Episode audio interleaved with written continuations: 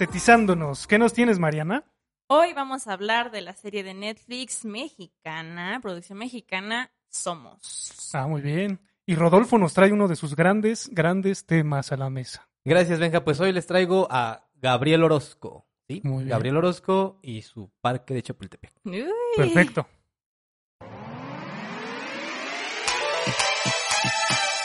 Welcome home, Columbia. Beautiful, beautiful.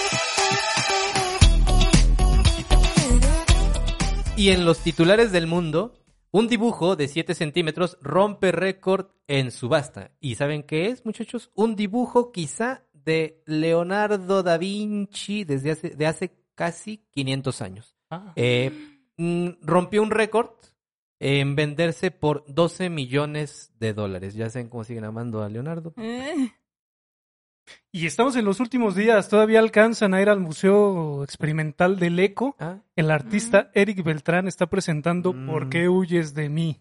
Uy. ¿eh? Donde escribe frases al revés de, de- de este tipo como de no somos iguales, tengo otros datos, el INE debe morir, ya chole. y la intención es que al verlas el espectador sienta que las está mirando reflejadas en un espejo. al Claro. Hasta el 25 de julio todavía alcanzamos. Ujú. No se tarden. Bien, entonces. Perfecto. Y bueno, yo les traigo, no sé si recuerden este teatro del Iste, el teatro Julio Jiménez Ah, claro. Rueda, ¿no? Que eh, ha estado en lucha ya Sí. un par de años, ¿no? Apenas la secretaria de Cultura, Alejandra Fra- Fraustro, Fraustro. este, pues ya dijo que ya firmaron con un, eh, un acuerdo con el titular de, de, de este teatro que ya por fin se va a, a, a reedificar.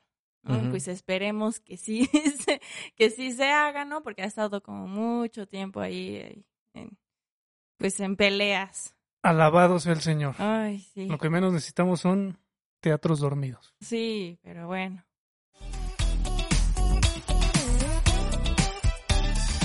¿Qué tal? ¿Qué tal? Estamos aquí eh, otro jueves, ya nuestro programa número 12, ya. Parecía que no dábamos ni el primero, pero ya íbamos 12. Mariana, ¿cómo te encuentras? Muy bien, muy bien, gracias, sí. Qué bueno, Mariana. Benja, Benja. Canta, odiosa, la cólera del pélida Aquiles, cólera funesta que causó infinitos males a los aqueos y precipitó al Hades muchas almas valerosas de héroes, a quienes hizo presa de perros y pasto de aves, cumplíase la voluntad de Zeus desde que se pararon disputando el Átrida, rey de los hombres, y el divino Aquiles. Así comienza ¿no? la Iliada y así comienzo yo. Caray, ¿no? Aquiles, ¿no? Aquiles. Aquí les bailo yo. Aquiles Baeza. sí. Bien, entonces, pues ya nuestro programa número 12. eh, traemos hoy, eh, pues, a Gabriel Orozco, un, un artista controversial, eh, sí, mm, que se ha, se ha cuestionado constantemente su trabajo, eh, su vínculo eh, institucional que últimamente ha tenido a partir de eh, el programa que le dieron para la rehabilitación de Chapultepec, hacer una eh, unificación de todas las 47 partes que tiene, ya no sé, el, el parque, ¿no? Y pues más aparte todo lo que es la figura de, de Gabriel Orozco, ¿no? Desde su producción artística, eh, Curi Mansuto, que es pues su galería ¿no? de, de la casa, una galería que pues sencillamente no, no requirió que otros lo legitimaran, sino que él sencillamente dijo pues me creo una galería con Gabriel Curi, con Mónica Mansuto, y pues si lo que te legitima es la galería y el dinero, pues, pues yo me hago una galería y yo eh, les digo a estos que me financien económicamente y produzco y entonces me legitimo y háganle como quieran, ¿no? Audaz y pues sí, pues digo, a ver quién metiendo al Fonca va a lograr esto que ha hecho Gabriel Orozco, pues no, no, o sea, no. Y pues lo traemos un poquito a partir de su polémica porque también en el 2017 participó otra vez en esta Bienal de Venecia, esta grande que hablábamos en el episodio anterior, es un poquito de también como Cuevas, a partir de estos vínculos institucionales, logra colocarse y legitimarse por Fernando Gamboa pues aquí es eh, Gabriel Orozco por la Secretaría de Cultura, por Curimansuto, que logra colocarse nuevamente en la Bienal de Venecia. Recordemos que en eh, años, años anteriores, pues expuso su, su célebre, su célebre caja de zapatos vacía. Entonces, ¿Y si estaba vacía? sí, sí, sí, estaba, bueno, tenía aire, ¿no? Pero dirían, dirían Claro, los claro, físicos, ajá. dirían, tenía aire, no está ni medio lleno ni medio vacío el vaso, pero sí, sí era una caja de zapatos así Así vacía y que Mm. la, la aventó y entonces ya era así como que, oh, Ah, el arte. Ajá, ¿no? Los conceptuales, como tantas cositas ahí así chistositas, ¿no? Eh, cáscaras de plátano o plátanos pegados, ¿no? Mauricio Catalán, otro artista, tiene eh, una cáscara de, un plátano pegado a una pared y que de repente en una exposición llegó otro, otro artista crítico, ¿no? y vio la obra y en un acto de reacción se comió el plátano. Entonces era una pieza así como en 500 mil dólares, algo así por el estilo. Pero él se la comió porque pues dije, pues tenía hambre y entonces tenía que comérmela, Pues ¿no? sí, sa- Le faltaba potasio, ¿no? Exacto, ¿no? Y así como de esas grasojadas, pues ya saben, ¿no? También está otra de una cáscara de plátano. Entonces así como de esas cositas, pues... Sí, o, o como hu- hubo una que, que la señora de limpieza, no me acuerdo dónde fue, pero la señora de limpieza pensó que la obra pues era basura como tal y se la llevó y pues la, la recogió. ¿no? Pues sí, es que sí hay varias, ¿no? Así hay es varias en donde... Este es el arte contemporáneo. Así es, ¿no? Así es. No sabes si es parte de la casa o es una obra. No sabemos aquí en la de hecho, aquí. Víctor tiene una instalación, Una instalación, tiene una sí, es lo que instalación iba a bastante decir. Interesante. en la parte de los asientos de atrás, que no ven ustedes, Víctor tiene ahí una instalación, como bien dice Benja, veo una cuerda, ¿no? Ah, no es una Un extensión. garrafón ahí de Eh, gasolina, Ajá, ¿no? los cables para pasar este corriente. Corriente. Y Pero cuando están todos acomodados de una forma que artística. ajá, y hablan sobre la precariedad de la 4T. Sí. Entonces, una crítica que trae Víctor en la camionetita en contra de la 4T y todo lo que Mm, sucede, ¿no? Entonces, muy contestatario Víctor desde es. muy radical, ¿no? Entonces, por eso, afines nosotros, pues decidimos grabar con él, ¿por qué no? Claro. Entonces, pues algo así sucede con Gabriel Orozco, ¿no? Pero con una caja de zapatos o Ujú. Con tapitas de yogurt pegadas en las paredes o, o con el, el Oroxo, ¿no? Esta pieza que hace Sí. en la Feria Internacional de Arte aquí en la Ciudad de México que se realiza, en donde en Curimansuto decide poner un Oxo dentro de la galería y hasta le llaman a una chica que chambea directamente en el Oxo y decía, pues es que yo no tengo idea de qué hacer aquí, ¿no? Decía la morra. Pues aquí la gente entra y no compra nada, o sea, y como que se queda viendo y demás. Pues yo estoy en mi Lo horario que, lo laboral. que pasa es que ahí no fallaba el sistema, entonces ella, ella la no segunda sabía caja sí estaba abierta. exactamente y ella no sabía cómo comportarse en Exacto, situación, ¿no? Sí, no sabía qué, qué hacer en esos casos. Pues sí, digo, así de esas cositas chistositas. Lo, un día, lo- lo cierto es que sí era un Oxxo como tal, así Sí, sí, puesto. sí, sí. Ujú. La cosa es que los productos pues tenían la calcomanía ahí de... de la intervención del Que era Gabo. de estos circulitos, ¿no? Sí, que es una obra como de los noventas aproximadamente. Son círculos divididos en cuartos y cada uno de los cuartos está pintado en rojo o en azul. Y entonces estos esquemas geométricos se repiten como esquemas eh, químicos de composiciones, ¿no? De fórmulas o algo así. Y pues Orozco intervenía cada uno de los productos y ya estaban a la venta. Obviamente tenían ya un valor extra del que era ya el tu, tus, cazares, ¿no? O, ¿no? O tus pingüinos, ¿no? Tus- Un poco es la tus- sombra de Warhol ahí, No, más bien desde como Duchamp. de, esa- como de la Sí, de galería en el supermercado.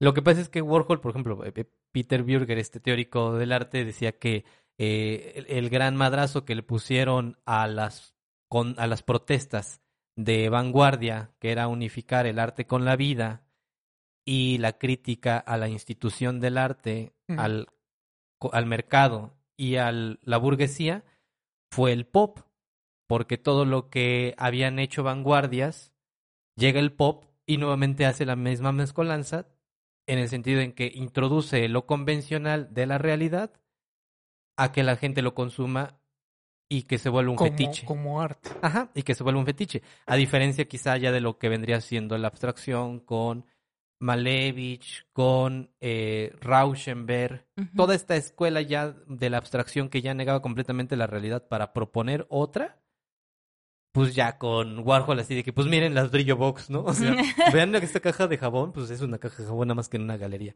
Pero como también dice Mariana, pues sí, desde Duchamp ya están esos gestos. Y qué cosa más cotidiana que un maldito oxo, ¿no? Que, Claro. que para lo los ves. que nos escuchan, si no conocen qué es un oxo, porque tal vez estén en otro país. Ah, claro, que no- en Costa Rica nos escuchan. Saludos a Costa Rica. Sí. Eh, pues es una tiendita de la esquina, ¿no? Es un- Ujú. prácticamente está en todas partes. Pero tú crees, Benja, que en, en, en, en el Caribe no haya el imperialismo, o sea, que no haya Oxxo. cadenas, Eh, cadenas como 7-Eleven, ¿no? a lo mejor ¿no? y conocen más. O han de 7-Eleven. tener otras cositas allá, ¿no? Sí, la cuestión es que es la cosa más común, ¿no? O sea, la mitad de, la, de nuestras vidas nos la pasamos en un oxo, ¿no? Comprando... Es Creo que las estadísticas dicen, ¿no? Los est- Ves que estamos Sí. llenos de estudios, ¿no? O sea, la mitad de nuestra vida en vigilia, ¿no? Porque la mitad de nuestra vida la pasamos durmiendo, la mitad de la vida la pasamos en vigilia y la mitad de esa vigilia la pasamos dentro de, Oxxo. de un oxo. En el Oxxo Sí. esperando la hay que ir por segunda hielo, caja. hay que ir por la cerveza, hay que ir por Así los es. pañales. Sí, sí, sí.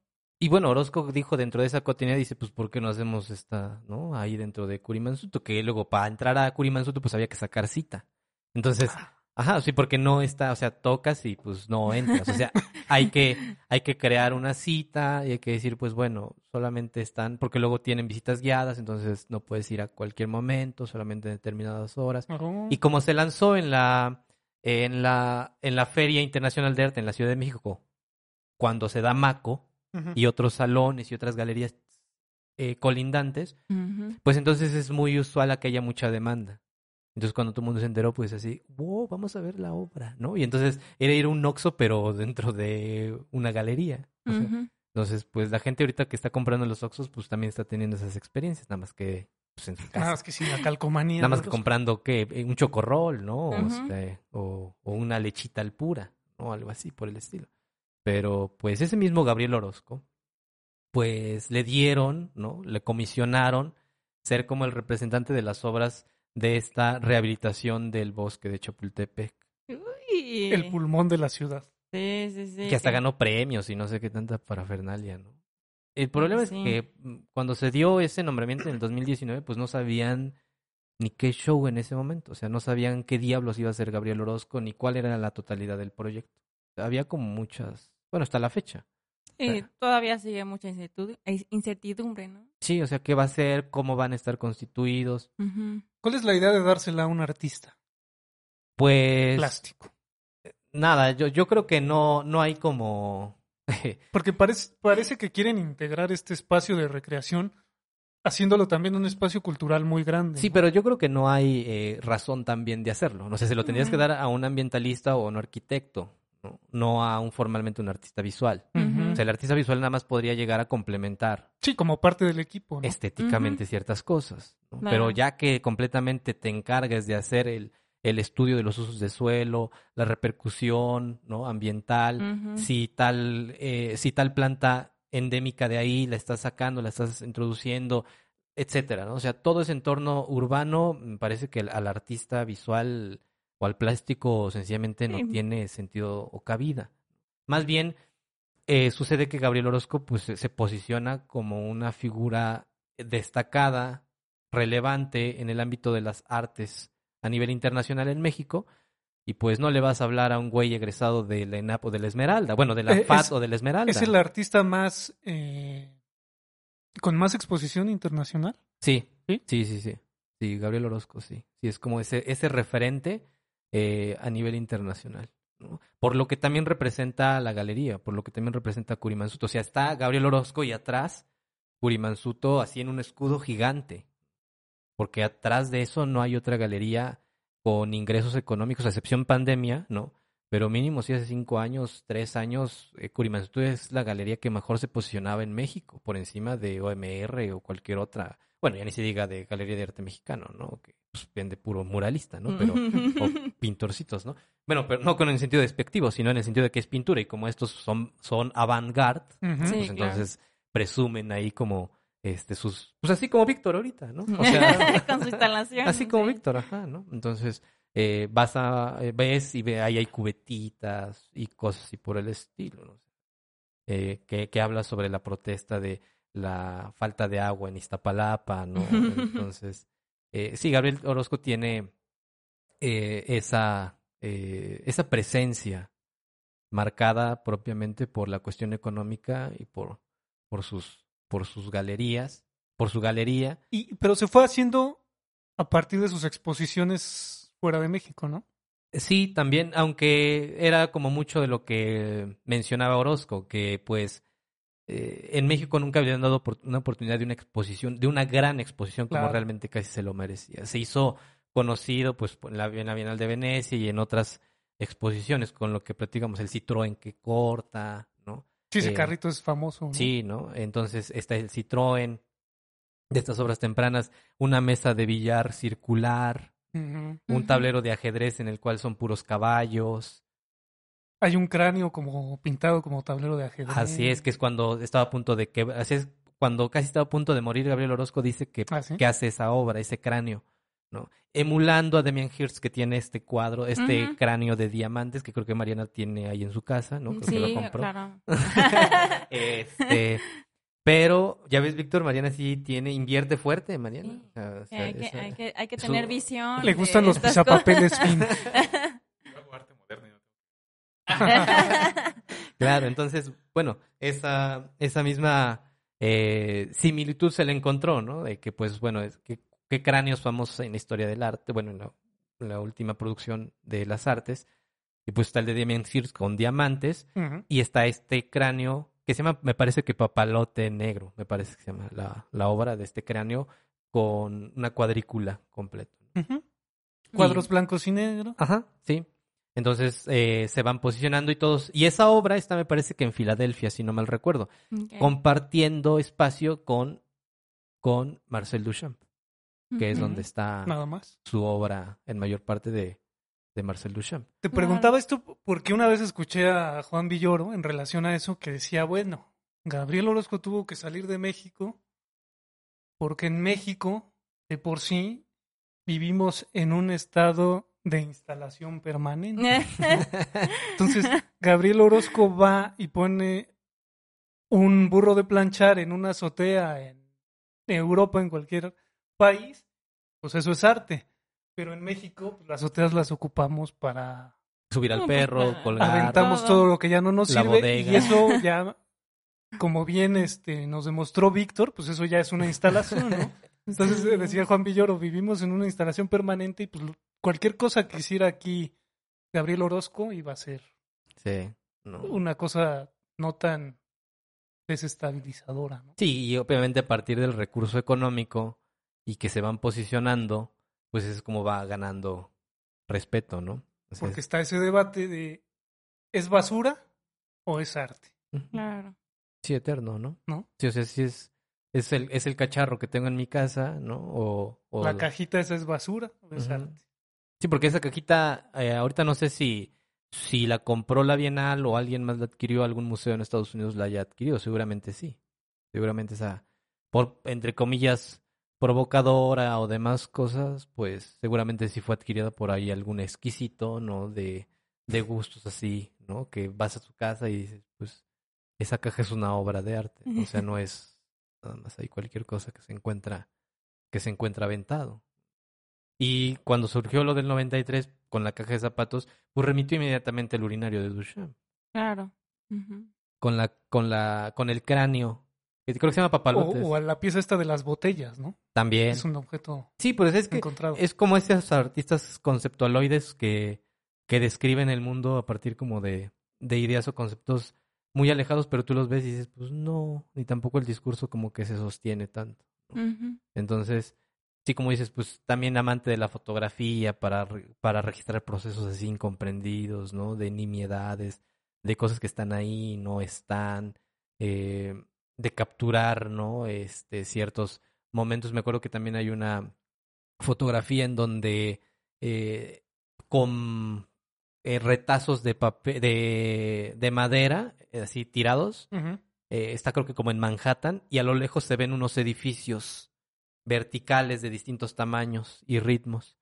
Entonces se ve el mar y, al, y adelante de él donde está hay un charco y adelante del charco de agua pone las maderas Mm. ¿no? Como imitando los ritmos de los edificios de atrás, ¿no? Claro. Está también esta clásica de un corazón de barro en donde está la fotografía de su torso, ya no recuerdo, y presiona el barro con sus dedos y queda ahí marcado como el, el corazón. Tiene todos esos gestos, eh, sinceramente es de, de este arte conceptual que se sostiene a partir propiamente del, del, de la figura y el personaje, no tanto propiamente de la, de la reflexión que se pueda, que se pueda realizar. Y pues a este personaje que se le cuestiona y critica dentro del ámbito artístico en México, pues va a ser el encargado de, de entregarnos un nuevo espacio en, en, en Chapultepec. Y que dentro de las eh, dentro de las críticas fuertes y severas, pues están en que es un, es un proyecto que ya estaba hecho por un arquitecto. Eh, entonces, cuando lo presentan, sencillamente, pues ven una similitud tremenda. Y ahí lo que, pues, puede, puede Se llama llamar- inspiración. Ah, sí, exacto. Exacto, al Y mismo tiempo. Es que lo soñó y dijo, "Es- esto lo tengo que poner. Exacto, ¿no? O sea, eh, Alberto Calaj, en una entrevista que me parece creo que da para el Universal, es, es el autor que presentó este proyecto años atrás. Inicialmente. Ajá. ¿no? Con, con su despacho arquitectónico, con su boro ahí de arquitectos. Y pues sencillamente cuando pues entregas este proyecto, pues me parece que queda a manos de el mejor postor y a quien mejor le caigan las autoridades culturales. Claro.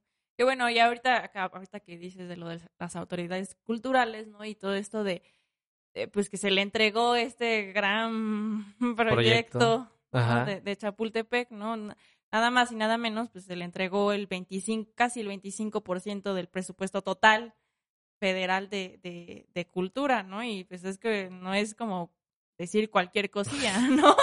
este, recibe nada más que el Palacio de Bellas Artes, ¿no? Y siendo que pues, el Palacio de Bellas Artes pues se tiene que no conservar siempre, pues. ¿no? necesita bastante presupuesto. Pero Mariana, ahorita es pandemia, ¿quién va a Bellas Artes? O sea, le deberían de haber quitado todo También. el presupuesto y se lo hubieran dado a Gabriel Orozco. ¿Verdad? Eh, sí, eh, ya me pongo yo esta exquisita, digo, no, no, no. Sí, eh, Mariana, por favor. No, pero pues sí, este, pues sí, eh, eso fue el- un poco también la, la protesta de, de los demás, eh, no, pues agentes culturales de, Claro. no, pues es que cómo vas a destinar tanto presupuesto a solo un proyecto y pues a los demás estás dejándolos ahí a la deriva, ¿no? Sí, Que, que, el- que dentro de la descripción del proyecto sí trae como, o sea, un montón de cosas, ¿no? O sea, es como transformarlo y, o sea, es sacar Chapultepec y que pongas, este, Suecia ahí, ¿no? Así, ¿no? O sea, es quitas ahí y traes un pedazo de Suecia y lo pones ahí, quién sabe cómo, porque sí la descripción que le dan de los cuatro puntos sí es como súper ambicioso. Y lo que decía Alberto Calaj es que eh, a él, a él es quien pues le quitan completamente la, el proyecto y pues se lo dan a Gabriel Orozco, ¿no? Cuando Gabriel Orozco casi casi dice, perdón, aquí es donde él, ¿no? O sea, perdone para el ascensor, a ver, ven, mira, él va a hacer el proyecto. No, pero yo venía, no, no, él va a hacer el proyecto. O sea, no tanto así, pero obviamente deciden entregárselo a Gabriel Orozco con un sesgo evidente, o sea, con un sesgo muy, muy notorio. Y quedan las incertidumbres de, pues, para dónde va el proyecto, cómo se está realizando, se está realizando bien, tanto recurso como decías, ¿no? Sí, ¿no? Vale la pena.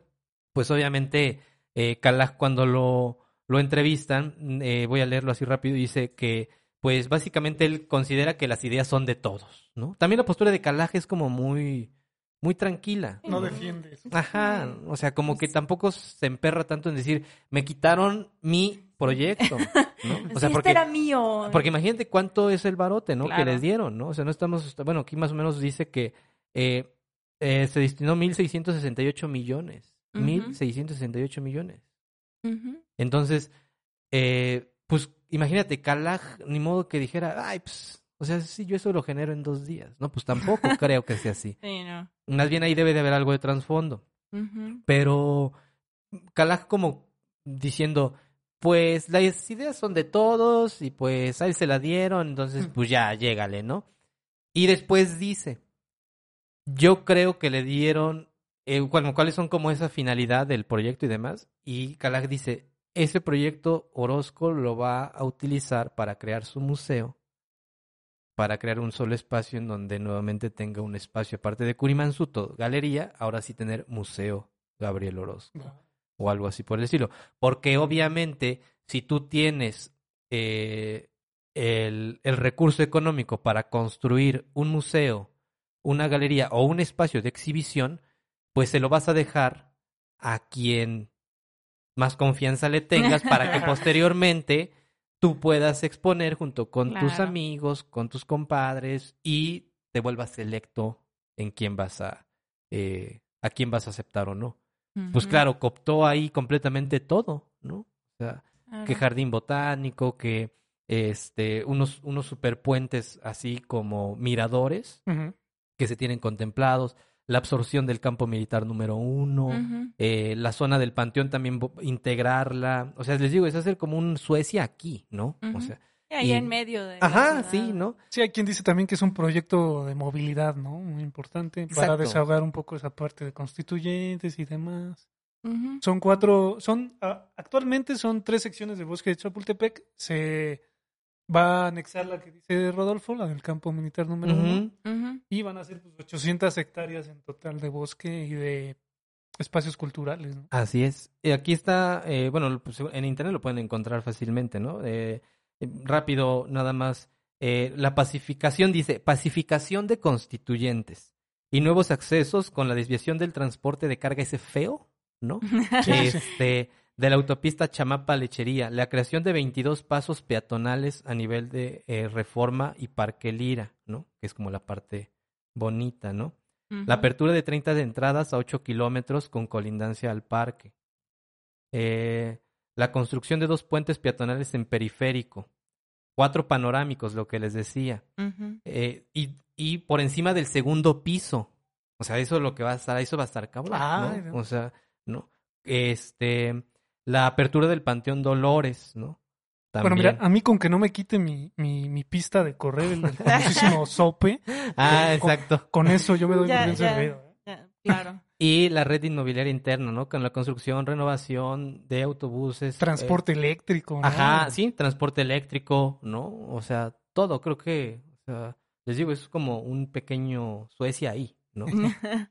Y el problema es que precisamente es, pues hay como mucha eh, obscuridad todavía en el, eh, en el desarrollo de cómo se encuentra, pues es un proyecto casi hasta final del sexenio, quién sabe, No se ven esas licitaciones. y que no había permisos todavía con, con el INA, que cuáles eran las áreas protegidas, cuáles no, eh, Calaja así como, pues a mí me quitaron, no hay problema, llévense el dinero, o sea, todo lo que conlleva a nivel burocrático y lo que se oculta evidentemente porque pues Calaja como muy tranquilo, hay así hay como inconformidad, pero pues no se ve claro para dónde va, Claro. entonces eh, eso es eso es nuestro Gabriel Orozco, ¿no? Ese es nuestro artista que va a hacer este esta rehabilitación.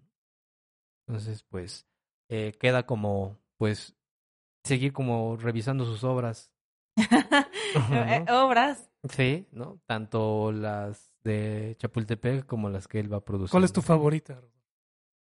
Em, hay una en donde está una coladera y le pasa una bola de plastilina.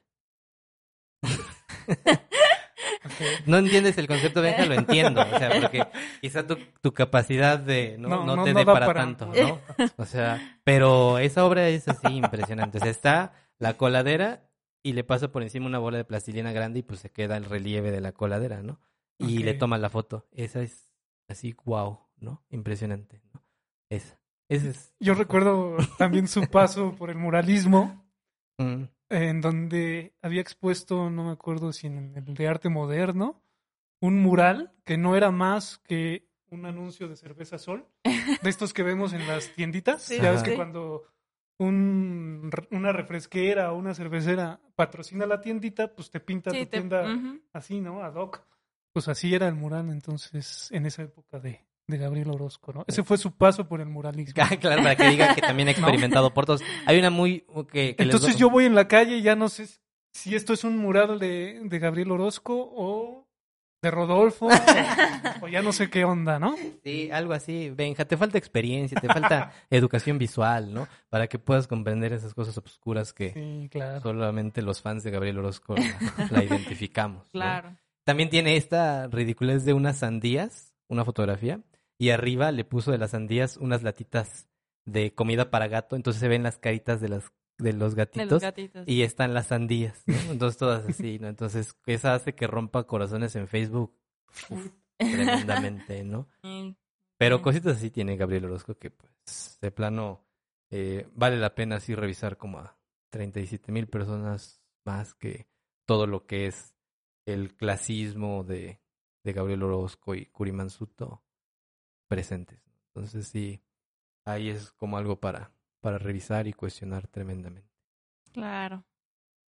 Pues bueno, por mi parte es todo. No sé, Benja, ¿quieres, tienes ahí? No, me quedé pensando cómo van a ser las pintas en Chapultepec de ahora en adelante, ¿no? Sí, Esa tortita que te costaba 10 pesitos, ahora va a ser una más. pieza y va a ser... y los es. oroxos en cada esquina en vez de los ah, ah, es verdad. Sí, sí, sí. Los oroxos vendiendo algodón de azúcar, pintacaritas, no sé qué vaya. Me imagino a Orozco pintando caritas. Exacto. Mariana. No, pues hay que seguir pendientes ¿no? de este proyecto de Chapultepec, a ver qué sorpresas nos da. Claro, eso es cierto, eso es cierto. Pues bueno, eh, vamos a un pequeño corte y retornamos.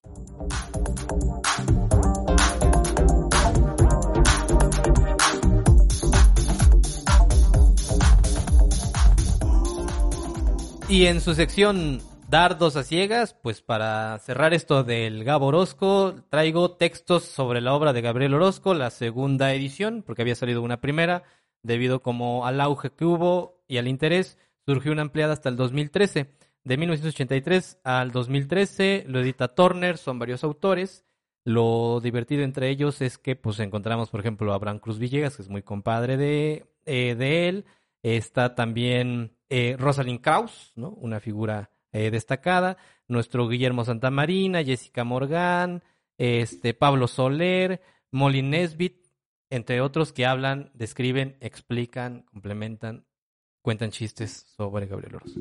¿Crees que si leo ese libro de Orozco puedo entender ya mejor su obra? No, Benja, te falta mucho, te falta mucho, pero no, no es por demás que así empieces. Voy a intentarlo. Sí, por favor. Yo les voy a recomendar, ya saben todos y todas que me encantan los cuentos y hay un cuentista al que quizá no se le ha hecho ahí mucha justicia, se llama Felisberto Hernández. Mm, Eh, Alfaguara tiene su narrativa reunida eh, y pues les voy a recomendar tres cuentitos. ¿no? Ajá. Las hortensias, que les va a fascinar y los va a deschavetar. Eh, nadie apagaba las lámparas y pues casa inundada. Mm. Ok. Ah, Los apuntaron, ¿verdad? Sí, Sí, sí Este tomaron de las hortensias está todavía en la edición viejita, ¿no? Las ediciones viejas de Anagrama, creo, ¿no? Hay una edición también del siglo XXI. Ah, Sí, pero sí, es el más, sí, el más de los conocido. más sí, conocidos. y, eh, está interesante. Una vez que lo lean ya me contarán qué les pareció. claro. Perfecto. Y bueno, aquí ustedes ya saben que siempre les voy a traer algo de teatro. Perfecto. Eh, pero esta vez les traigo de la fiesta prehispánica un espectáculo teatral. Órale. Mm, es una revisión de la que- mi querida maestra Marta Toriz Mm, de con respecto pues al como tal al pues estos ritos prehispánicos y de cómo tiene elementos teatrales, ¿no? Y que propiamente pues no se ha pues estudiado mucho, pero aquí en este libro editado por pues, el, la Con- Conaculta, el INBA Citru Escenología, este pues nos cuenta un poco Marta eh, pues todos estos elementos teatrales que tiene pues las fiestas prehispánicas. vientos. Vientos, Mariana. Bien. Ujú.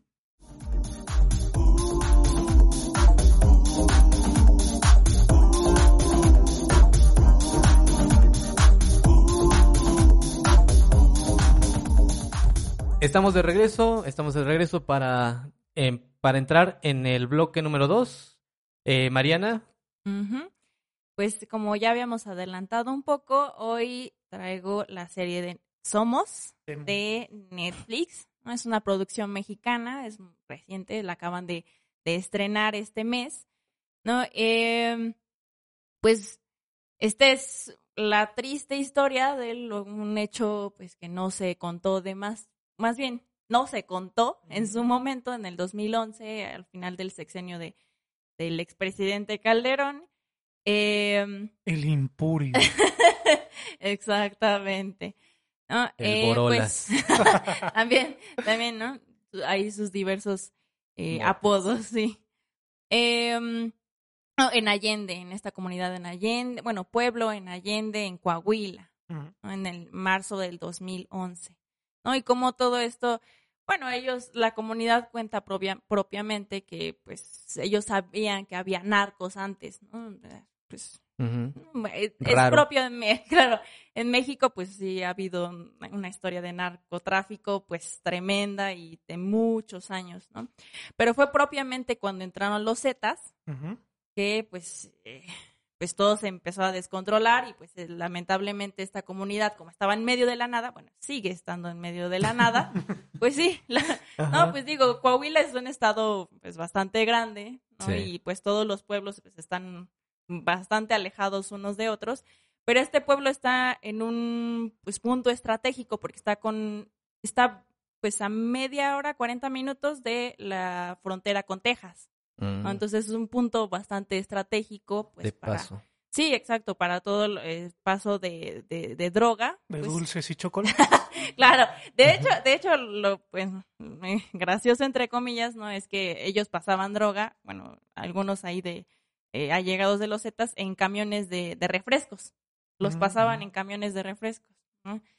Y, pero lo destacable de, pues sí, destacable de este hecho en Allende fue que, pues ahora, pues lo que desató toda la violencia fueron los eh, gringos. En realidad fueron los gringos los que nos vinieron, bueno, vinieron a, a molestar a esa comunidad, ¿no? Porque estaba la gente, no, y ahí en, en, en la serie lo cuentan, nos va, nos va poniendo pues las historias de distintos personajes que evidentemente sí están eh, inspirados en la vida real, pero pues se les cambia el nombre y todo por protección Ajá, de, ¿no? de las mismas eh, pues, personas, ¿no? Y, bueno, y de, y de las de los familiares de las víctimas, ¿no? Para, por respeto. Eh, pero sí son estas historias sí son pues bastante allegado a lo que a lo A que lo que pasó, ocurrió, ¿no? A lo que ocurrió realmente. ¿no? Tenemos entonces a estos agentes de la DEA, ¿no? Tenemos a estos agentes de la DEA que están investigando un caso eh, y de repente en, en la frontera encuentran pues un camión que tenía 800 mil, me parece, dólares ahí insertados en, en, en la parte de la de donde se guarda la gasolina. El, el fondo, ¿no? El doble Ajá. fondo conocidísimo, ¿no? claro. ¿No? Entonces ahí, y pues ahí fue donde se desató todo. Mm. ¿no? Fue a partir de ese descubrimiento que pues pues empezaron a, a- a interceptar ahí llamadas, ¿no? Y, y, y, pues los agentes de la DEA empezaron a encontrar que pues no solo eran pues intermediarios de, de, de- de dinero, sino que sí estaban con los altos mandos ahí de, de los Zetas. ¿no? Y pues también tenemos ahí una pequeña historia de, de, de amor. Sí, pues sí, Que un nunca falla, ¿no? Eh, pero aquí es un poco amor adolescente porque es de, de unos eh, de unos chicos de la secundaria de ahí de de ¿Así secundarias ahí? sí Ah. sí bueno no sé si secundaria o preparatoria está como un poco confuso Ah. creo que es más bien preparatoria Creo que en una en un mismo año haces las dos, ¿no? también Creo que tienen esa dinámica ahí. también no, las preparatorias no pero pues también por este eh, porque hubo un caso bueno el caso real de la de la víctima que pues, fue un lamentablemente fue un niño de 15 años ¿no? que Oh. no nada que ver con el narcotráfico pero pues como tenía de amigos ahí a- pues al hijo de de los familiares Del de- papá. sí exactamente del de pues ahí de unos ¿Te quieres- allegados de los Zetas pues lo levantaron en un momento y pues lo No, ma. Qué lo fuerte. lo mataron. ¿no? No nos des spoilers, Marianita. No, no, no, pero bueno, eso fue, pero eso fue En la el vida hecho real. ajá. Eso fue en la vida real. Sí, Eso no, fue un spoiler ah, de la vida real. sí, no, Ajá. sí, no, fue de la vida real. En, Sí. en la- ahí en la serie, pues está tomado pues por varios ahí adolescentes, ¿no? Entonces, por eso les digo que hay una pequeña historia ahí de amor eh, Ah, adolescente. Sí. ¿no? Y vemos ahí un poco el desarrollo de los personajes. Que debo decir la verdad, eh, la serie no está mal. ¿No? Digo, el arco drama, pues sí, el arco dramático va, se va desarrollando bien, los personajes mm, nos vamos a, eh, nos vamos familiarizando con ellos, ¿no? Porque aparte, pues son gente común, ¿no? Pues es que son, es propiamente la visión de las víctimas, ¿no? Entonces, pues es gente común, es gente que pues te encuentras aquí en la esquina, es la señora de los hot dogs. El señor del pan. Sí, exactamente. La señora ahí, este, el, el- los, los bomberos, los jefes de bomberos, pues los estos, los escolares, ¿no? los preparatorianos, eh, la, la que atiende el, el, el, call center de, de Ah, emergencias. sí, claro, porque tienen uno, ¿no? ¿no? Entonces, pues sí, es gente pues común. Que no, Mortales. pues sí, que no tenían, no tienen ni ana- no tenía nada que ver con, con el narcotráfico y pues este pueblo que era propiamente ganadero, ¿no?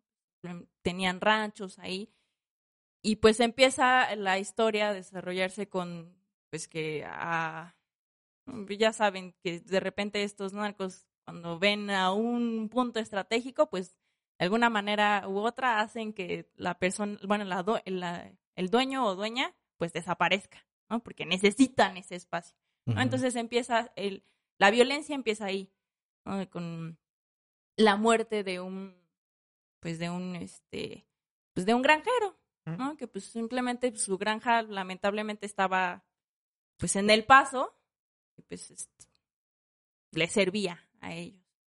¿No? Entonces, pues sí, esta serie pues nos cuenta la pues, a partir de la visión de las víctimas, ¿no? Les digo, nos vamos familiarizando poco a poco y pues sí vamos sintiendo un poco, pues la verdad es que va muy feo.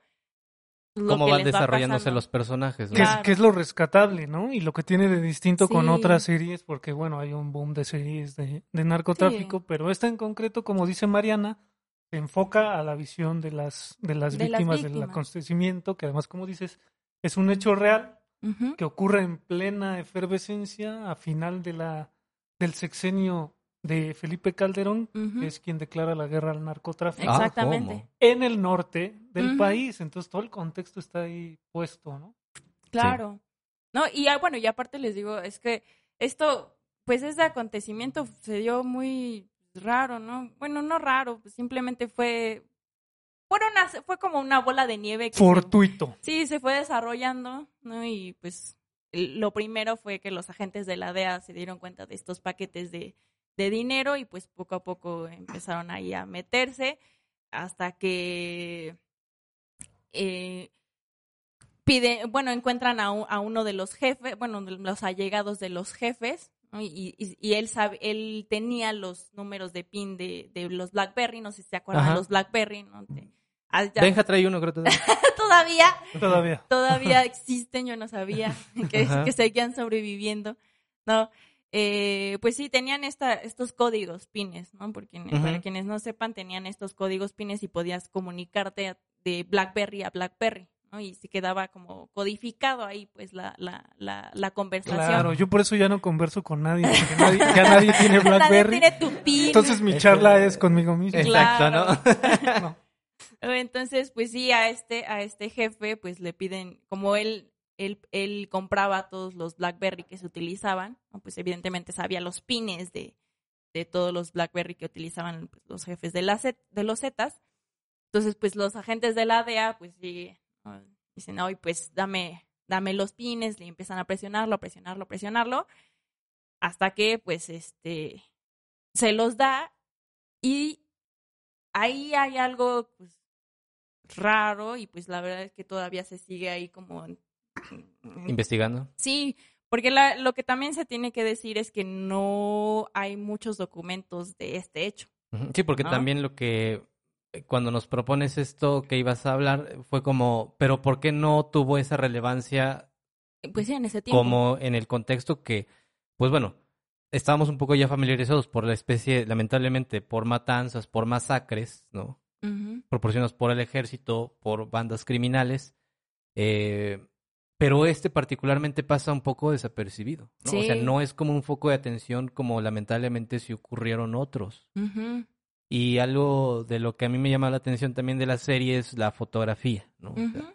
La fotografía está muy bien cuidada, Sí. constantemente se maneja entre, entre naranjas, azules, eh, turquesas, y están, están presentes en todo momento, ¿no? Desde los mínimos detalles de la dirección de arte de las, eh, de las tapas de los recipientes, que son naranjas y azules, los manteles, los uniformes de este equipo de fútbol americano, que son verduzcos amarillentos. Claro. En, todo, en esa paleta de colores se maneja la serie. Sí, ¿no? todas las. Lo cual muestra también un cuidado propiamente de ahí de la, de la dirección. Lo que dice es que falla un poquito a veces la parte... Sí, del- sonora. Ajá, ¿no?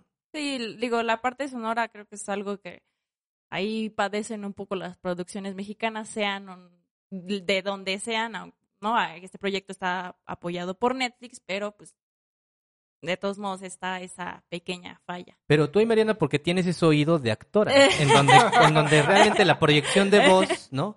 En donde la proyección de voz es, es básica para ustedes. Sí, ¿no? sí, Entonces, sí. el mortal común y corriente, así que Pero come ¿cómo, chetos, cómo podemos ¿no? seguir eh, eh, teniendo esas deficiencias en sonido existiendo ya cenizas? pelos, pelos de cenizas, ¿no? ¿Por qué no se ¿Cómo se contactan con este señor y, que le sonorice su, su serie? cabrón? Sí, ¿no? Pero pues Vas, Víctor, ¿no? ya, di- ya di- diles, diles, yo les Exacto. traigo aquí. Entre la instalación artística que traemos aquí atrás, ¿no? Sí. Que ahorita le vamos a tomar foto. Y, y la parte sonora se soluciona. ¿no? Sí, pues bueno. Pero ahí como en esa parte, digo, tú en esa parte del, del oído fino que tienes propiamente al, a, a la finalidad del actor, que es que te tienes que escuchar en, Claro. un, en un espacio y tienes que a tener proyección de voz. Pero como les digo, o sea, al, al mortal común y corriente que compra or- en el Oroxo, este... Sí, tal vez les pasa siento- desapercibido. Porque hasta que tú te hiciste esa, esa mención, me vino a la mente que sí es cierto, ¿no? O sea, yo pasaba por alto un poquito, porque sí hubo como en dos ocasiones en que, ¿qué dijo? ¿Qué? ¿Qué dijo ese personaje? Ah, y me acuerdo que mucho en teatro sí es como esa parte de... Sí, la adicción. No te escuchas, no te entiendes, ¿no? Sí. Tu trabalenguas. Ajá. Sí, no, sí, ahí todavía, les digo, está padeciendo todavía un poco ahí las producciones mexicanas, ¿no? Habría que revisar ¿Sí bien. es, ¿Sí es evidente en otras también? Sí. Bueno, ¿qué tanto influye también en que no, no todos son actores, ac- actores y actrices profesionales, ¿no? Hay por ahí gente también, este, Sí, ¿cómo, que- cómo les que- llaman? Ah, eh, ¿Actores Mm, incidentales? o- eh, no, no incidentales, pero pues... ¿Sin paga? No. Actores, ¿Así les llaman? ¿Sin paga? A los que no son No, pues son profesionales. estas personas eh, salidas de... Sí, del... del pues, De sus la papás, gente ¿no? común, De sus papás. Sí, claro, como lo acabas de decir. O sea, de la calle, pues. Pues no que van tienen- pasando. Eh, y de- aquí esta persona. Pues no mucho, porque en realidad, aunque sea una persona común y corriente, sí tiene que haber alguien, pues un coach de, de actores Sí, ¿no? que sí Quien- les diga, oye, vas a dar esta línea, por favor, acuérdate de Así es. pronunciar tal y tal y tal, este, pues vocal o consonante bien, porque si no, no se te va a entender qué vas a decir. dramatizar. Ajá. No, entonces, pues sí. en Que, Por ejemplo, hablando de estas cuestiones de películas, Eli de Berardo, bueno, no recuerdo si es de- ya de Berardo Goat, pero eh, en donde procura no ocupar actores profesionales. Sí, Eh, que Dicen está que le dan un poco más de espontaneidad, ¿no? Sí, digo, está ahí un poco ahorita en tendencia, ¿no? Pues igual tenemos Roma, ¿no? Es Que como hacer un podcast donde nadie sea un locutor profesional, ¿no? Ni una chingada idea de qué es Pero esto, ¿no? ya hablamos. Ajá, que nunca no han sido importa. locutores y pues de repente la espontaneidad Sí. está a flor de piel. Estamos imitando a los cineastas nosotros. ¿Verdad? ¿no? Es que sí. Sí. Bueno, pero fuera de eso se ve que la serie se disfruta, ¿no? Sí, bueno. Me- Claro, pero digo, no se disfruta claro, por con el, tema. con el tema y todo, pero es una Sí. serie bien... Está Sí, bien está hecha. bien hecha. Y volvemos como al punto de lo de la música que hablábamos creo que en el episodio Sí. anterior, ¿no? Eh, que también es un detonante para obviamente el mensaje y una postura crítica a la realidad que existe. Sí. ¿no?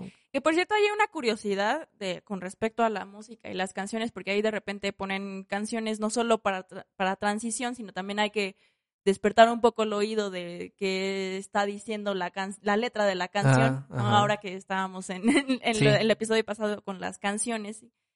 Eh, y algo curioso es que no en todas las canciones, pero sí en algunas, ponen los subtítulos de, lo que dice la canción, pero no en todas. Entonces sí me pareció algo muy curioso que no fueran en todas las canciones eh, estos subtítulos de lo que dice la canción.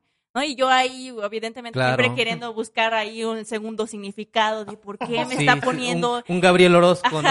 Buscando un Gabriel Orozco ahí. Claro, claro. ¿Por qué me ponen específicamente de esta canción la letra y no de la otra? ¿No? Pero pues, Tienes razón, porque, y creo, pero digo, me estaría arriesgando, que son en los espacios en donde no hay diálogos cuando sí las subtitulan. A veces sí. ujú. Creo, digo, falta, falta como revisarlo otra Sí, vez. así ya a muy a detalle. Porque como dices, o sea, sí te atrae por lo que, por, por lo que está bien hecha, por el tipo de actores que ocupan, y porque propiamente sí te hacen creer que son actores endémicos de ese lugar. Hasta la- la- el, el- el propio tono de la voz, ¿no? La ambientación que, que generan, los espacios, etcétera, sí realmente te hace entrar y también, pues obviamente fuera de la parte estética, pues la cuestión informativa de lo que sucedió Sí, lamentablemente. Sí, ¿no? ¿no? Que al final es eso lo que pues, se pretende y, y creo que lo logra esta serie de visibilizar ¿no? todos estos hechos en pues en no solo ahí en Allende sino en otras comunidades pues del norte bueno y ahora ya en todo el país no que pues no se dice no no no, mm, no pasa nada más de hecho hasta creo que Calderón en algún punto cuando pasó el, el hecho en ahí en Allende como tal nada más dijo no pues es que fue nada más ahí un pleito Dijo salud. Ajá. Glu, ¿no? glu. Solo fue un pleito ahí entre, entre bandas, ¿no? Y pues la verdad de- es que no. Era, lo del, era el pan de cada día. ¿no? Son pleitos entre bandas. ¿no? Ajá, ¿no? Y, y Están no se- peleando la plaza. Ajá, ¿no? Y pues uno así como, ah, pues otro, Ujú. otra, ma- otra pelea más, ¿no? Y de repente nos viene esta, estos testimonios de que en realidad era muchas, mm, bastantes víctimas que no tenían nada que ver con el narcotráfico y que pues se vieron embarradas ahí, ¿no? Entonces eso es... Y dentro de estas como series, películas, documentales, eh, se me viene a la mente esta que les decía de La libertad del diablo, Ujú, que es una película del 2017. Es un documental, perdón. Mm. Pero eso sí también, o sea, volvemos como a la crudeza de la víctima, ¿no? Como este hablando de esta distinción que decías Benja y Mariana, de que si tiene algo que se separa esta serie es que no es el, el, el discurso, ¿no? Esta especie de statement de lo que es una serie de narcos, ¿no? Sino que es la contraparte de las víctimas. Y los documentales que hablan a partir de las víctimas, pues es esta de la libertad del diablo también es fuertísima Claro. Donde son propiamente ahí sí en carne propia, en donde nada más se les coloca una máscara para ocultar su identidad. Y pues los, los relatos de gente que sufrió las desapariciones, las matanzas de su familia entera, eh, violaciones, abusos, desapariciones, en también como en lugares y localidades ocultas de nuestro país, pero suceden esas tragedias en donde la impunidad es tremenda Claro. y que pues la sabemos, ¿no? O sea, porque manejamos ese discurso de la impunidad, ujú. pero propiamente el enterarse lo que implica la impunidad y la violencia es fuertísimo, o sea, porque no es lo mismo la concepción de violencia que tú puedas leer en los periódicos a cuando alguien que la vivió te la cuenta en esos territorios de nuestro país olvidados es fuertísima, Sí, es brutal. sí, sí, sí. Y, y, y sí, no olvidar que, pues sí, todas estas comunidades pues siguen sufriendo, ¿no? A la fecha, Lamentablemente. a la fecha, no Desde ha gente con la lucha de la gente, incluso hasta eh, activistas estos como ecológicos, ¿no? Que protegen el medio ambiente, los comuneros que a lo mejor cui- eh, cuidan sus mantos acuíferos, la parte terrenal versus los eh, narcotraficantes o gente que quiere ocupar como en la serie, ¿no? Este espacio terreno como punto, ¿no? De Los acceso a... feminicidios. Exacto, ¿no? La trata de blancas, De personas que también se hace ve- visible en la película. sea.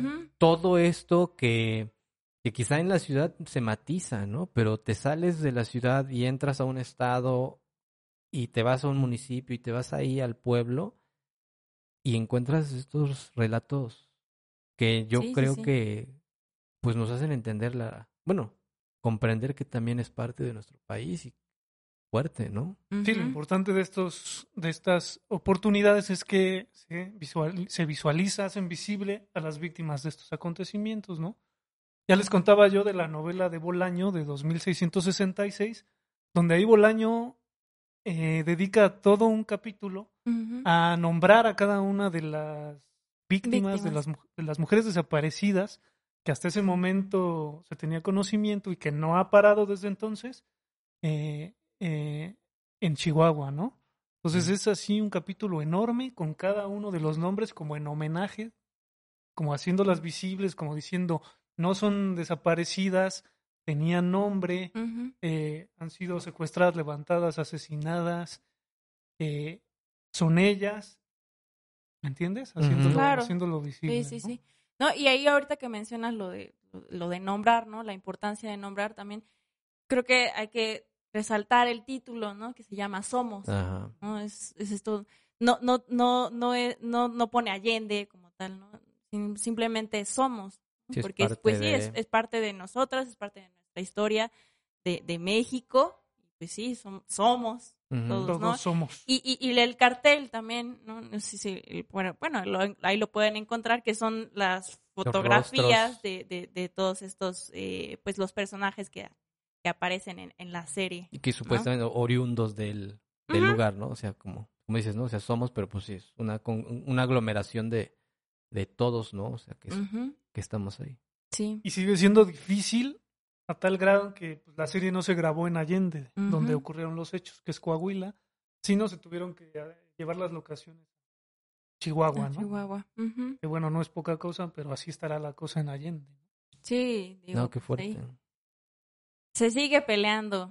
Ay, pues bueno. Sí, qué bueno que se le da como, como habíamos mencionado, ¿no? Eh, otra interpretación a lo que puede ser una serie de narco o que aborde esos temas sin caer también como en el cliché Porque de... ya se había hecho mucho de esto del glamour de los narcos, Sí. ¿no? la vida ostentosa.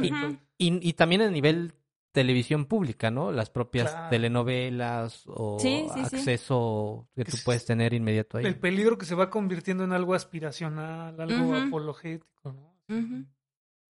Sí, porque ¿qué puede aspirar a alguien con, con ese núcleo? Pues ni modo que sea Gabriel Orozco, ¿no? O sea, Sí, pues no, va a pensar no. en eso, ¿no? No. O sea, No, pues es. No, no, sí, o sea, no va a pensar en poner una caja de zapatos vacía en la Bienal de Venecia, ¿no? O sea, va a ser agarrar y un rifle y aprender a disparar y, y después volverse un dealer y etcétera. Ese, ese entorno es nuestro país que a veces en la ciudad se, se nos va lo que es la crudeza de lo que vivimos. Sí. Eh, Mariana, para concluir, eh, ¿tienes algún Pues, datito más ahí? So, véanla, ¿no? Eh, pues, apoyen estas nuevas producciones mexicanas, ¿no? Que si ven, sí, eh, como, como mencionamos, tienen ahí algunos puntillos, pero eh, ya estamos apuntando a otro tipo de contenidos, ¿no? Que se necesita que es- les llegue el apoyo para que pues se siga abriendo campo a, a- a que se vean estas otras historias. Sí, eso ¿no? sí. Benja. Apoyo, apoyo la moción de Mariana, hay que verla, hay que ser empáticos y pues hay que leer a Bolaño también. Si quieren. Sí, también, ¿no? Y pues sí, ya nada más, eh, ya para cerrar, que digo, la, la, la oferta de documentales es creo que más amplia en ese sentido de tratar directamente estos fenómenos. Ujú. Eh, series ahí sí muy contadas, películas que abordan la parte de la víctima y el sufrimiento eh, también son, son contadas. Eh, eh, hay unas de estas de Luis Estrada, etcétera. Eh, pero como tal, pues puede ser un género que se puede explotar y con ello pues hacer, hacer conciencia y obviamente reflexionar sobre lo que sucede en el concepto de violencia en el país y que no nada más se queda en la definición de, de un periódico o de un diccionario. Claro. Pues bueno, Grandes, palabras. gracias Mariana. Gracias, Gracias, gracias. Mariana. Benja, antes de que te tomes tu trago. ya Gracias a todos. Sí, sí, sí, sí, sí. Gracias a todos. Gracias, Benja. Pues bueno, eh, yo soy Rodolfo. Quiero agradecer aquí a Víctor, a sus instalaciones. Víctor se, leo- se leyó ya a Gabriel Orozco, el libro que recomendé. Por eso está arriba produciendo este tipo de cosas. Víctor, muchísimas gracias. Ahora sí, mis respetos, Víctor. Gracias a ti por mostrarme al gran dios como Gabriel Orozco. Gracias, Víctor. Y te podemos escuchar en tu estudio. Estudios Cenizas de Luna. Bien, entonces, Víctor, muchísimas gracias. Pues esto fue Estetizándonos. Nos escuchamos próximo jueves, en otro tiempo, en otro momento. ¿Vale? Bye. Welcome home, Columbia. Beautiful, beautiful.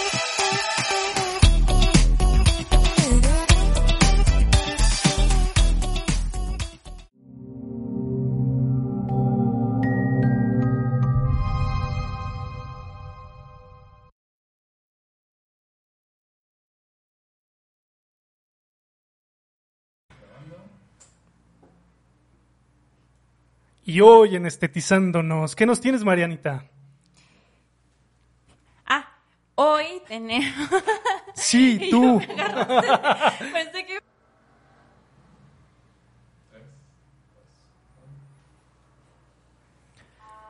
¿Qué tal, Benja? ¿Cómo te encuentras?